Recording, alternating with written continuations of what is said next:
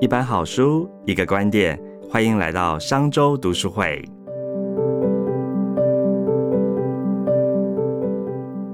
各位商周吧的朋友，大家好，又来到我们商周读书会的说书时间了。今天要跟大家特别介绍的新书是《思维的良率》，台积电教我的高效工作法，像经营者一样思考解题。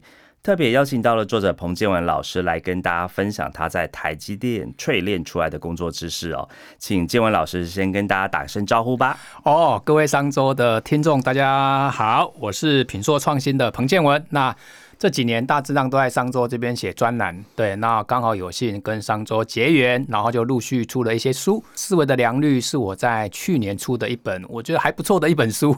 对，这本书虽然去年出版啊，但也得到了伯克莱今年度的这个商业类型的百大哦。那我知道建文老师啊，就是您曾经在台积电的这个营运效率部门当主管哦，也是台积电的内部讲师哦，现在是自己创业创立这个品硕创新管理顾问哦。但你曾经在台积电哦得到卓越工程师奖哎，然后还有内部讲师的师铎奖，对对，很特别，对，所以这个我们所谓的世界级企业台积电啊，到底是一个什么样了不起的管理模式跟这个工作方法训练人才呢？我们今天就要请建文老师来揭开台积电的庐山真面目。我在台积大概待了十年多啦，嗯，对，那当年的台积呢，其其实就让我感觉是一家国际型的大大公司了，对。对，因为那时候我硕士班毕业，大概在两千二零零一年，那时候的学生其实蛮想进台积电的，所以当时的台积其实就很有名了，对。对，只是现在的台积是更有名。好，一个一个是一个是台湾很有名，一个是全世界很有名。是二十一年前是养之弥高，现在二十一年后是护国神山。对啊，不容易不容易。那在台积是这样子哦，在台积我觉得它的文化感染我很多价值观。嗯，怎么说？例如我印象很深刻哦，比如说它有个核心价值叫 ICIC。嗯哼，一般的公司就是那种核心价值就是贴好看的。对。对，然后落实性可能没有那么强。例如，我常去很多公司辅导，他们都提到他们公司的文化叫做创新，但实际上你去公司走一走，公司哪有什么创新啊？对，好，那台积的核心价值是这样子啊，I C I C，第一个 I 叫务实。啊，务实，哎，务实哈，Integrity，好，务务实，OK，好，I C，那第二个 C 叫承诺。那第三个 I 叫创新，第四个 C 叫客户导向。哦，OK 哈，所以呢，台积电的 ICIC 这种核心价值就真的不是口号，它会落实到我们工作上，而且呢，连我们年度考绩啊，都要问你的 ICIC 到底做到什么程度。其实它落实到从大家基本工作一直到年度的 KPI 都是了。对，而且有时候呢，老板就会问你说：“哎，请问你今天有 ICIC 了吗？” 哇，这个是你们每天早上要互相问候的一句话。对，所以呢，你就感觉主管其实他是落实文化一个很重要的支柱。嗯，它不是只是一个口号喊来好听的。对，那因为 ICIC 刚刚我有提啊，ICIC 它有承诺，它有创新嘛。好，他有时候讲 ICIC 的意思是说，你今天创新了吗？好，那虽然是开玩笑的，那你跟他说没有了，我今天哪有创新，都被逼死了。好，日常工作那么多，对，所以呢，你。进到台积的第一个印象就是它的它的 ICIC，其实我觉得除了在工作上，它会感染我们生活上的一些价值观。例如我回到家之后，有时候我会跟我太太说：“哎，你今天有 ICIC 了吗？” 那你老婆接收了吗？没有，说拜托下班了。他会说这是什么东西啊？我说这是台积的文化。所以我太太这几年也常跟我讲说，我的个性在台积磨出一些好的习惯回来呀。嗯哼，对，因为我过去是一个差不多先生。啊，或者是啊，没关系啊，这样就好了啦，干嘛追求完美？但你在台积，你就发现他是追求完美到很极致。对，当你 ICIC 之后，应该很难 就是变好好先生。对，所以这个是我印象很深刻、很深刻的。嗯，所以可以看到，从台积从这个非常的基础落实，一直到创新，我们可以说它从由近而远，由现实推展到未来嘛。对，可以这样讲嘛。没错，没错。OK，那聊一下，因为这个《思维的良率》这本书在去年出版，其实蛮获得大家的好评哦。相信很多听众可能会想说，什么叫思维的良率？这个金源。有良率，对思维也会有良率嘛？我我先感谢商周很厉害的地方哈。其实当时出这个书，我也不知道他书名会这样想，是我们编辑的厉害，好厉害，那个功力真的是好厉害哦。所以什么意思呢？良率它就是一个指标嘛哈。所以良率有九十，有九十九。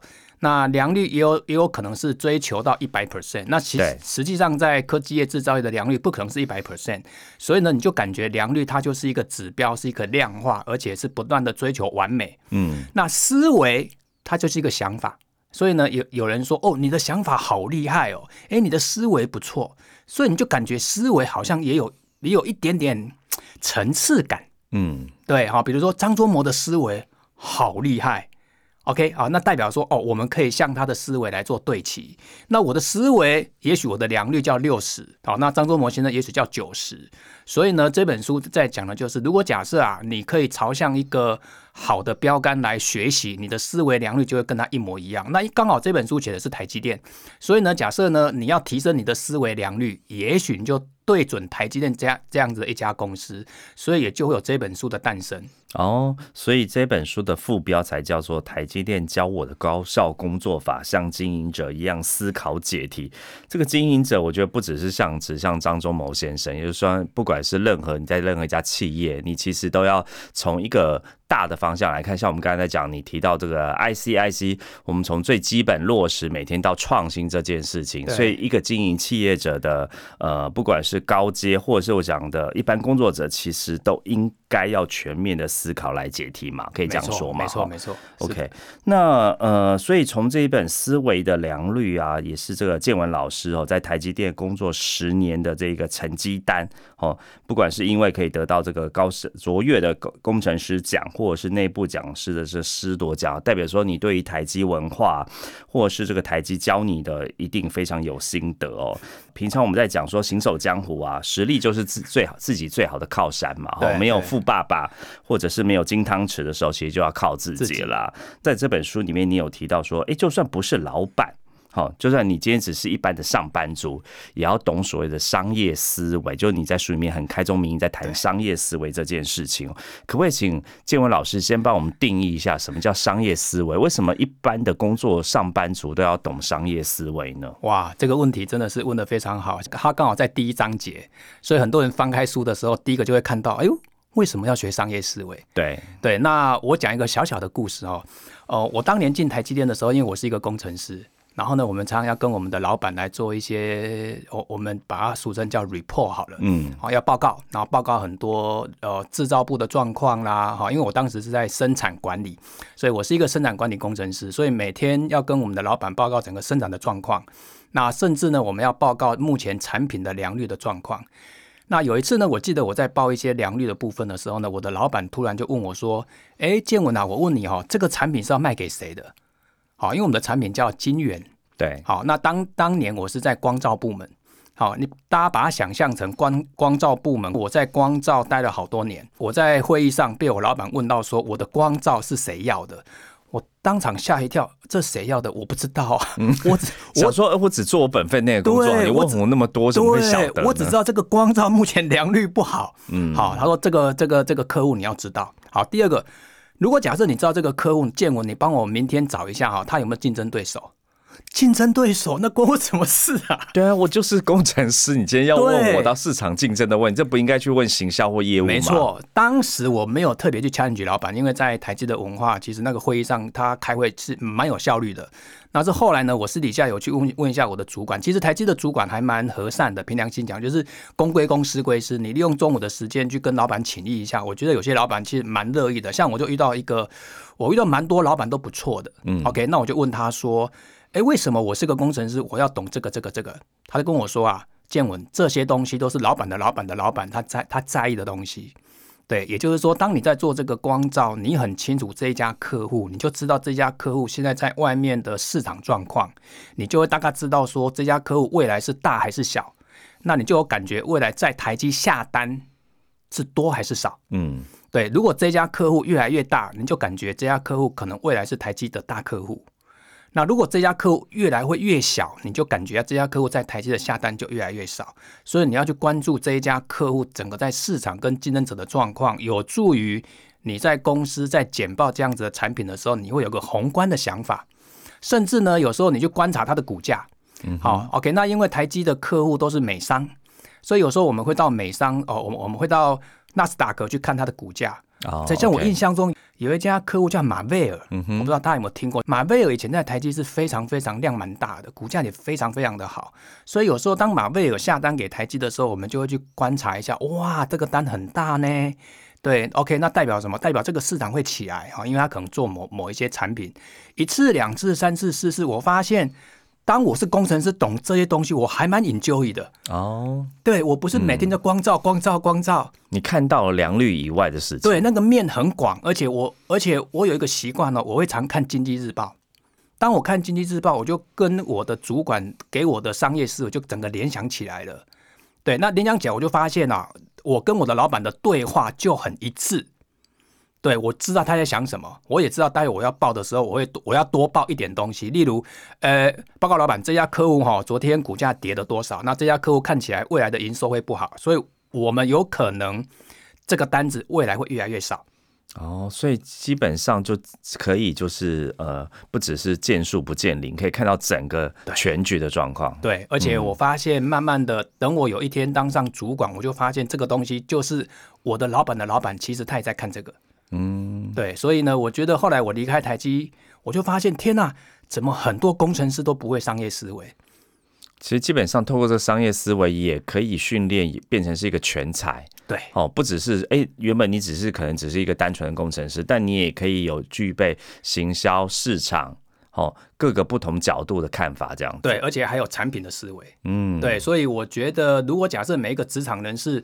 呃，从你的工作以外的，你去扩展这些事，我觉得对你的视野跟未来的职场，我觉得会有帮助。哦，这样我理解，就是说，哦，原来商业思维并不是很想很难的，说哦，一定要呃看财报，对，看财报啊，然后要怎么看数字啊？其实今天就算你只是一个工程师，或者你今天是行销，哈，就是说，哎，你一定要对于这个从头到尾一条龙的理解，而不会只看单点，否则这样有点危险。对，讲到财报，我讲一个小插曲，我曾经有一个主管问我说，哎，建文，你知不知道 LV 的财报？哦，sorry，他说你知不知道 LV 的毛利是多少？嗯，哎，我真的不知道。嗯，他说呢，我们台积电未来的毛利想跟他对齐。哦，那很难，这个对齐奢侈品的毛利很高。对，但多高我不知道，我去查八十 percent。嗯，当时的台积毛利是五十二。嗯哼，对，所以你要对准 LV 哦。所以第一件事情让我知道跨界的跨界的标杆。哇，原来台积现在在做标杆都是在跨界的。嗯，不是只看自己产业，你是去跨界去衡量的，这样。对，后来才发现 L V 真的是毛利吓死人。嗯，所以可以看到说，哎，这个商业思维啊，哈，不仅是小从这个一般职员，大到老板，其实都蛮需要的。那可不可以请建文老师分享？其实你书里面也讲的蛮详细哦，就商业思维要怎么训练？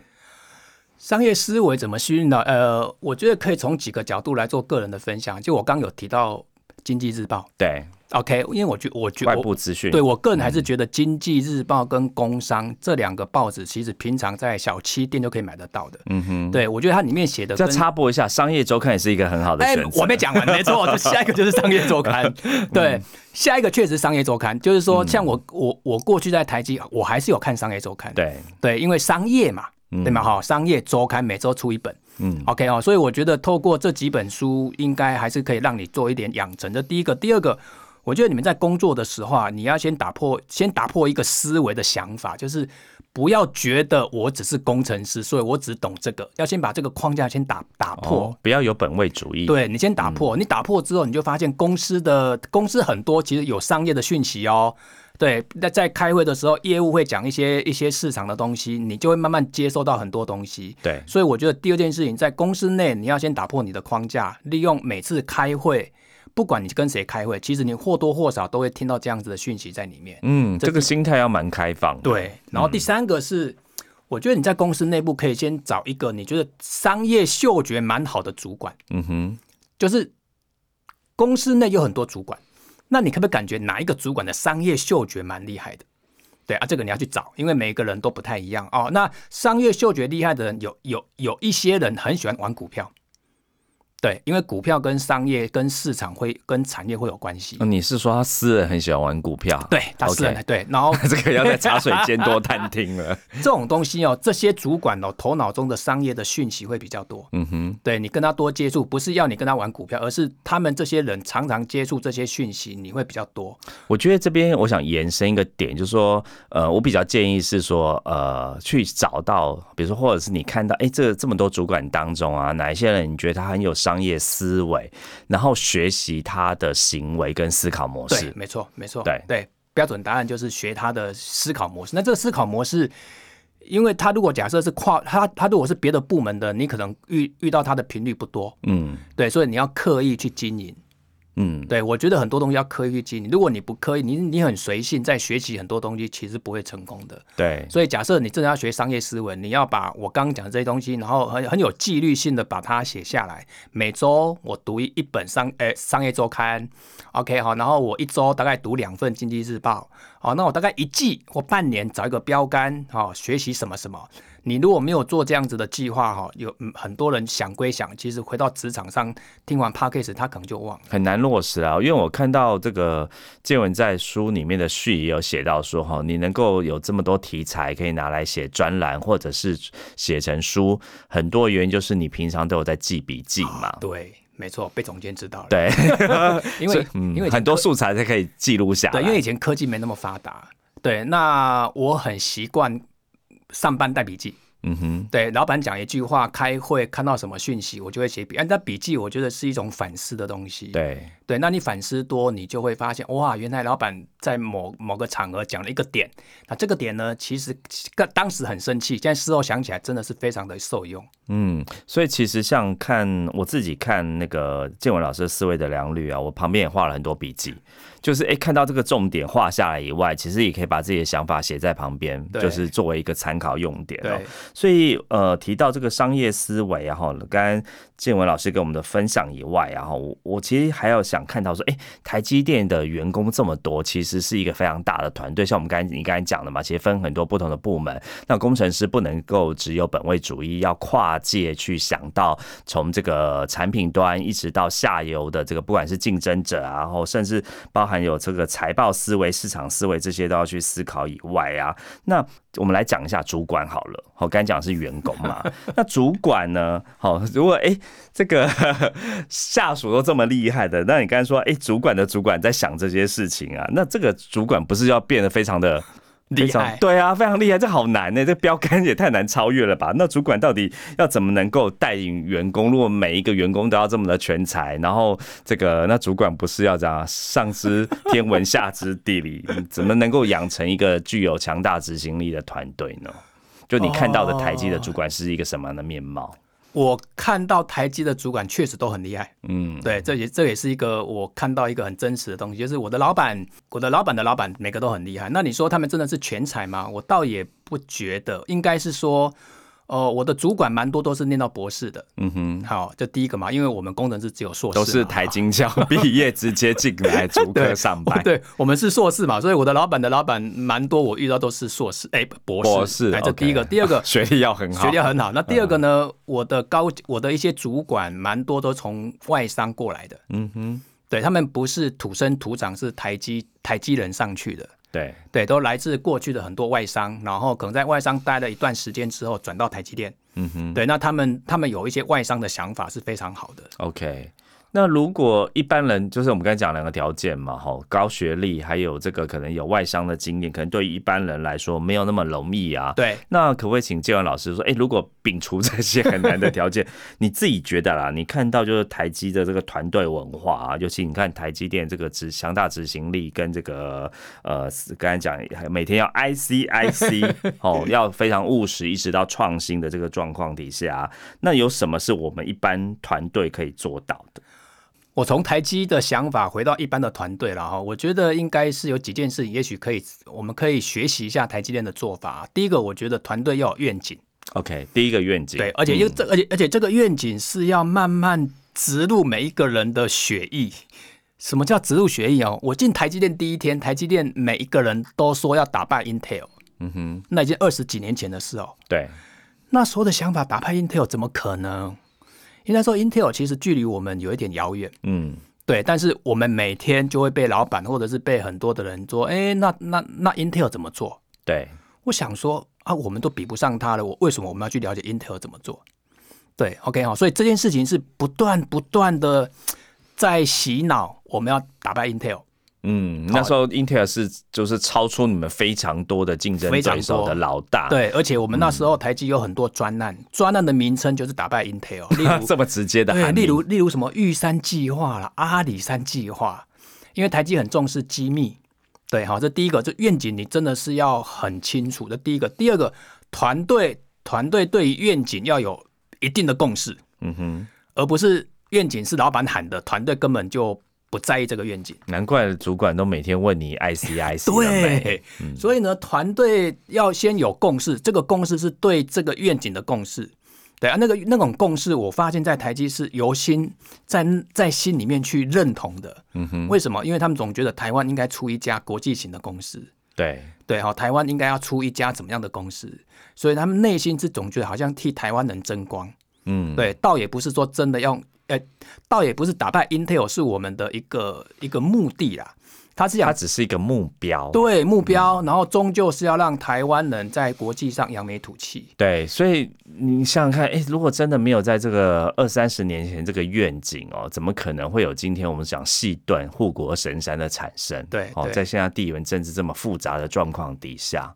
哦，真的有时候，嗯，也许有人说有梦最美，但是当时你很认真的每天 I C I C 的逐梦的时候，它就真的有可能实现。对，没错，没错。嗯，对。OK，那还有呢？还没有说，哎，这样子除了我们刚才讲第一个，好要有愿景，然后呢要请这个呃让员主管要让员工有共识之外，还有没有一些执行的方法落到更细部呢？更细部哦，哦，我再补充几个。第一个就是我们的开会啊，我们的开会的追踪是。非常的严谨哦。OK，不是不是就是呃会和人家有句话嘛，会而不决 哦，议而不决，决而不决，对，没错，在台积比较少。OK，嗯，台积开会非常有效率，而且开完会之后，开完会之后当天晚上一定要把会议记录寄出来。OK，不管多晚，不管多晚，当这叫今日事今日毕。好，然后呢，完之后哦，因为我们的专案会设一个 owner，对，会设一个 owner，所以这个 owner 要不断去追。去追什么？追呃，追很多会议当时没有开完的，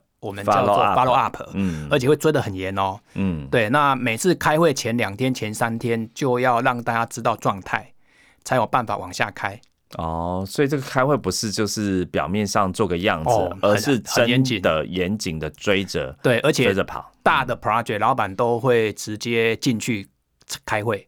嗯哼，对，所以那个开会的那个开会的执行力跟开会的落实度，在台积是我觉得张力蛮强的。怎么讲呢？是讲现场被电吗？对，没错，就现场被电，那个张力，比如说，哎，你明明应该完成百分之百，为什么你今天只完成百分之八十？那你为什么为什么没有在前三天就告告诉所有的人？好，那你另外百分之二十，你如何把它补回来？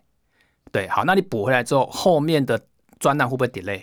对你有没有你你有没有所谓的 mark up plan？mark up 的意思就是，呃，你有没有回补的计划？嗯哼，对，OK，所以从一个事件的 delay，老板就会问非常多。那你如果被问倒了，代表你没有思考的很清楚。哇，所以可能比如说好，就算开个十分钟的会，但是追这些东西，可能你得要花上半天的时间来准备。对，或者甚至就是把这些事情都做一个同整追踪，然后有执行进度。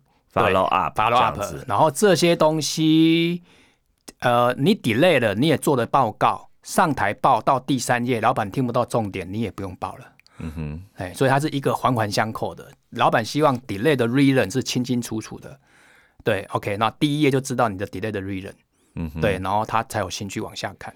哦，所以就基本上每一个专案都很有执行力的话，当这个上百上千个专案累积起来，就会成为一个很不错的成绩单。对，而且突然有时候老板明明开会就很明明开会是很顺利的，老板就突然说我们的专案要提早两个月，请问大家怎么办？对，对，就明明是一个很顺利的会议哦，老板突然要讲出一句话，我们专案要提早两个月。嗯哼，啊，请大家想想好 idea。对，我们下一次来开会来探讨这个。这个议题，天哪，人又是人仰马翻，哇！所以看起来要在台积电可以待下来不容易，所以一直听说台积电这个离职率也蛮高的哦。蛮高的哦，嗯，我不知道现在的离职率多高呢？我觉得以前我的台积还好，嗯，对，OK，就是说那个高，你看是哪哪一个层次啦？对，作业员好像有一定的比例，嗯，对，工程师好像也有一定的比例，主管级离开的比例就少了，嗯，对，因为你在台积当上主管，代表你在台积的文化应该是某个角度，你应该是适应这个文化的，而且你能够当你能够在台积当上主管，起码都待七八年以上的。嗯，对，所以主管的离职率，我觉得应该是相对低，更高阶主管应该更低，所以平均下来应该比较高，应该是落，应该是比较偏，而且那个高看跟谁比，如果你是跟产业比，也许对，但是它有一个平均值。OK，对但是听得出来，就是说今天先不讲离职率高点，而说就是在这个台积工作啊，经过这么嗯说高浓度的淬炼底下，哦，就算你今天离职之后，你的这个能力或者是这个所谓的知识占比，一定都会比一般的这个同产业的人还要厉害嘛？我们可以这样讲吗？也不一定哦。如果你在台积还是工程师，而且只做一两年出去的，我都觉得你在台积是没有没没有洗礼过的。哦对，你要在台积洗礼过，我觉得三五年跑不掉。OK，所以基本上最少要经过三五年的淬炼底下，经过很这个三到五轮之后，对像你经过十轮以上，才可以得这个，还可以成为里面的内部优秀对，蛮多人大概一年内就阵亡，我都觉得他在台积只是过过水而已啦，他应该不是很清楚台积的一些很多东西才对。哇，那我们今天来看这个思维的良率也算赚到，不用被这样淬炼十年，一样可以得到这个十年从台积电学到的一些事情跟本领哦。OK，哎、那我想请问一下建文老师，对就说这个你刚才提到啊，就是在台积这么高效、高准度的工作法当中啊，你自己就是觉得最受用的不败工作法是什么？最受用的不败功是在《思维良率》这本书对，吗在？思维的良率中，就是从书里面嘛，哈。从开做一点小小的开头，啊，更多当然请大家来买书来看啦。OK，、嗯哦，因为这本书哈，它分两个部分嘛，一个是商业思维嘛，里面有一些章节，那另外一个就是高准度的高准度的不败工作法。是那里面就提到有一些工作的方法，那这些工作的方法，我觉得应该有三个，我觉得不错的哈。第一个，我觉得刚刚讲的会议管理的 skill，我觉得还是蛮重要的。哦，这个非常实用。对哈，对那有什么 to do list 啦、表单啦、追踪啦、follow up 啦，哈，这个在书里面有提到。那第二个，我觉得是八 D 这个问题解决的方法，哦，八 D 问题解决法。对，它就是八大步骤。OK，就是你遇到问题，可不可以透过这八大步骤来解决？嗯哼，对，这个八 D 的方法论在科技业、制造业蛮普遍的，嗯但是台积电自己融入自己的八 D 方法论，哦，简单讲，它就是一套系统性的解决问题方法。好，在这本书的第二个，那第三个呢？我在这本书有提到提问力，提问力，对，因问为对问题嘛。对，问对问题，那怎么提？对，那是不是有一些方法？那我在书上有提到三个英文的技巧，叫 CIP。CIP，嘿，C 就是比较，嗯哼，好，那 I 就是想象，想象。好，那 P 就是可能。OK，好，有没有可能哦？OK，能不能哦？机器跟机器比较啊？如果我是老板怎么样？哦，透过这些简单的提问哦，这些东西是我当年在台积蛮扎实学到的。嗯然后我逆向工程把它变成一个 slogan，嗯哼，那你就比较好学习。哦，OK，这思考力真的很重要哎。对哦这个这我们可以从这一段老师讲的说，思考力其实呃执行力也很重要，但思考力更重要，因为思考力对你走对方向，才不会做错事。对，没错。所以呢，理论上呢，你你当你在会议上你要思考一件事情，代表你想通，或者是或者是你你没有想通，那接下来你就会用你的提问的方式来做反思。所以每一个提问都是一种思考。嗯，对，那提问我觉得真的是技巧，对对，真的是技巧。那这些技巧其实书书上有写，那个东西你只要把它背起来，其实在生活上、工作上都蛮适用的。刚才光是那个八 D 工作法，我就觉得应该蛮实用的，哦因为在在我们在很多在这个工作上面需要很多去厘清的问题，但是常常会觉得，哎、这个到底问题这个从头到尾怎么想清楚，好像有点难哦。对，因为蛮多人想到问题就会马上想到 solution。嗯，对，从问题就直接跳到 solution。那某个角度，我认为叫一个步骤，对，因为你问题没有厘清嘛，你直接从问题就想要 solution，所以你只有走步骤一。那八大步骤，八 D 是要走八个步骤。哦，这八个步骤听起来应该蛮有井然有序，很清楚。对，你怎么选题目，然后怎么做问题描述，然后怎么找到问题的根因，下对策，预防再发，标准化。哇。这个可能这个八八个步骤讲完，我们今天就一个小时结束了。不过时间有限哦，就是今天节目只能先到这边为止哦。欢迎大家一起来翻一下这个思维的狼语，里面有更多的内容哦。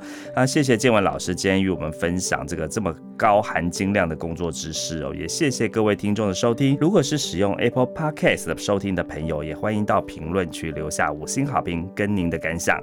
我们下次见，谢谢建文老师，谢谢总监，下次再见，拜拜，拜拜。商周读书会集结商业周刊出版的好书选读，邀请您订阅 Podcast 商周吧，或是按赞追踪 FB 粉丝团商周读书会，掌握最新出版讯息。